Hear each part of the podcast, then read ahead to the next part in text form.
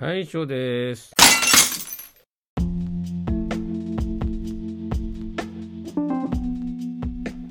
あの昔よね子供の頃自分が子供の頃ってなんかすごいテレビ番組が面白かったですよねまあ突然突然の話ですけど最近、まあ、時代とともに YouTube とかができたからかはわからないですけどなんかねテレビがね面白くなくなってきたんですね。特にドラマなんですけど。まあドラマでもまあシリアスなドラマはまだ面白いかな。でも総合的に見るとあのーあれです。昔の方がドラマは基本的にはシリアスなものが多くて面白かったかなっていうかね。ななんか要はそのドラマからね何かを何を伝えようとしてるのかっていうそういうのがあったような気がするんですけどね。だんだんだんだんこうつまんなくなってきてバラエティーもなんか笑えなくなってきたしバラエティーも見ててもねまた来週見たいとかねあんまり思わなくなってきたのが多い。まあもちろんまだ見たいと思うのはあったりもするけれどでもなんかこうあのーなんだろう可もなく不可もなくっていう出来のものしかないですよね。昔はねこれはもう本当にテレビでやっていいのかなっていうレベルまでやってた頃がね懐かしいというかその時は本当面白かったですよね。まああのガキの使いとかがガキの使いじゃないごごっつええ感じとかやった時とかあと風雲竹市場みたいなねやつとか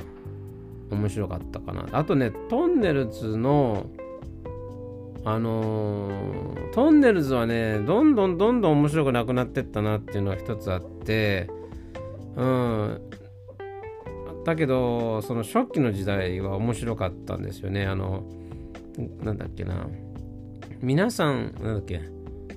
前あなんだっけあれ。トンネルズのまあ、ね、ネルトもちょっと見てたけどあれなんだっけあのトンネルズの毎週やってたやつ。ちょっと忘れましたけどあれあの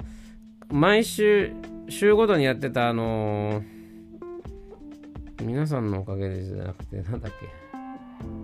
もうあのトンネルズの番組ですね。もう名前も忘れるほどになっなっちゃったけどあの昔はあれは特別番組だったんですよね。毎週決まった時間にやる番組ではなくてあの皆さんのおかげでしたっけ。忘れちゃった。でもあれあれはね特別な番組だった。特別枠だったんですよね。うんスペシャルみたいな感じでやってた時代があってその時はすごく面白かった。なんかあのシリーズになってきてあの多少面白さは薄れたもののまだ面白かったですよね。はい。でそれがそのなんだっけな。最近のやつはねあれですよ。あのーなんかねマウント取られてるような感じにな番組になってきてるような気がする。なんかとにかくなんかセレブ的なねあの超お金を持ってるような人たちにをゲストに呼んでっていうことがもうあの仕事になってるような気がしてあの面白さっていうところの追求がなくなってったらまた本当に普通のバラエティ番組になったりしててあのなんだっけあの食わず嫌い選手権みたいなのありました食わず嫌い王だったっけな？あれはね本当にずっとやってたけど全然面白くなかったですよね。だけどあれは面白かったです。えっ、ー、となんだっけ？細かすぎてわからないあのモノマネ？あれは面白かったなって。久しぶりに面白いと思いましたあれはね。うんなんか新しい芸人さんを露出を増やす場所にもなったしうん。本当に面白いなとはあれは思いますね。あの久しぶりにトーネルズを笑ったのはあのあれ細かすぎてわからないモノマネでしたね。はい。うん。でもとにかくですね面白くなくなったんですよ。トンネルズの昔っていうのはあのめほんとはちゃめちゃやってたんですよね。スタジオカメラを壊してた時代もあったしね。うん、なんかとにかくめちゃめちゃめちゃくちゃ感があってそれが、逆に面白かったりしたんですけどうーん多分今見るとねあの若手の芸人さんがかわいそうお金を使わされてとかやりたくないことをやらされてというね。昔はねなんだかんだ言ってねあの大変そうだけどそれなりにあの楽しんでた気がするね若手の人もね。うん。だからあのいろいろと多分テレビ番組が面白くなくなった背景には苦情を言う人が増えたんだと思うんですよね。それでその日本あのテレビ局が、えーとまあ、スポンサーの顔を伺うためにも、えー、クレームの少ないようなね、まあ、あるいはそのスポンサーがおとなしくできるようなおとなしくっていうかあのスポンサーからクレームがねあの出ないような番組作りを心がけた結果面白くないものが出来上がったということだと思うんですよね。うん。であのー、結局視聴率が上がらなかったらあの何、ー、て言うのかなスポンサーだって困るわけだしスポンサーもそのイメージばっか気にする気持ちはわからないでもないけどもそもそも面白くなければ人は見ないしその情報が価値ある情報だったりとか貴重な貴重な情報じゃなければ人は見ないんだから、うん、そういうあのー、ものがね減っていくという番組作りのの方向に持っていかせたいかせてもねあのスポンサーしてる側には何の得もないとはちょっと思うんですよね。うん、でまあそういうふうにね、あのー、自分たち私が子供の頃はそんなクレームがなかっただろうにあとはその学校に関してもねまだ先生を敬わなきゃいけないっていうようなあの流れもあったしうーんとにかくその、まあ、保護者とかが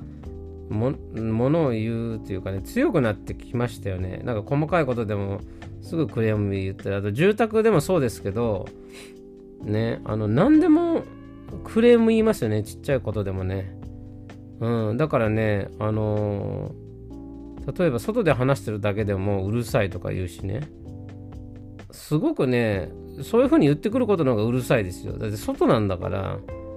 あの、気兼ねなく話したいよねって思う。だけど外にいる時ですら気を使わなきゃいけないことがね、もう腹立たしいなってちょっと思いますよ。うーん。日本ってなんでそうなんでしょうねって思うんだけどね。うん、だけどね、そういう風になってきた背景って多分、あれが、あれだと思いますよ。皆さん賢くなったんですよ。で、賢くなったってことはいいことで、まあアメリカでもそうなんですけど、あのー、なんていうのかな、えっ、と、教育が広まってないところは、あの離婚率高くないと思うんですよね。で教育を受けてきてあの学歴が高くなるほど離婚率って増えていくような気がするんですよ。うん、でその教育が広まれば広がるほどあのクレームが増えてっていうのがで多分そのテレビのねあの何をやってもすごい問題に問題視するっていうかクレームが増えるのはあの高学皆さん教育を受けるようになったからだと思うんですよ。大学行く人がね増えたからだと思うんですよね。でそれ教育を受けるってことは悪いことじゃないんだけどもちろんいいことなんだけど賢くなると同時にずる賢くもなるんですよね。自分の立場をやっぱりあのいいいいところにねとどめるためにうんあのそういうああだこうだこうずる賢い知恵が働くんですよねだからそういう意味ではね、その教育の弊害ってそういうとこにあるのかなと思って、どんな物事にもいいところと悪いところはあるけど、そのずる賢くなることも賢くなるプロセスのうちの一つ。で、その知恵をね、いい方に使うか悪い方に使うのかっていうのは、そのその人次第だと思うし、要はその知恵を自分のためだけに使うのか、世の中みんながあのね、楽しめるというかみんなの役に立つにたみんなの役に立つことのためにね、えー、知恵を使うのかというところだと思いますね。あのこの今の日本ってクレーム言った人が絶対勝ちなんでねそれはなぜかというとあの世の中がクレーム言った人を鎮めるためにその人の、まあ、意見を通す流れが非常に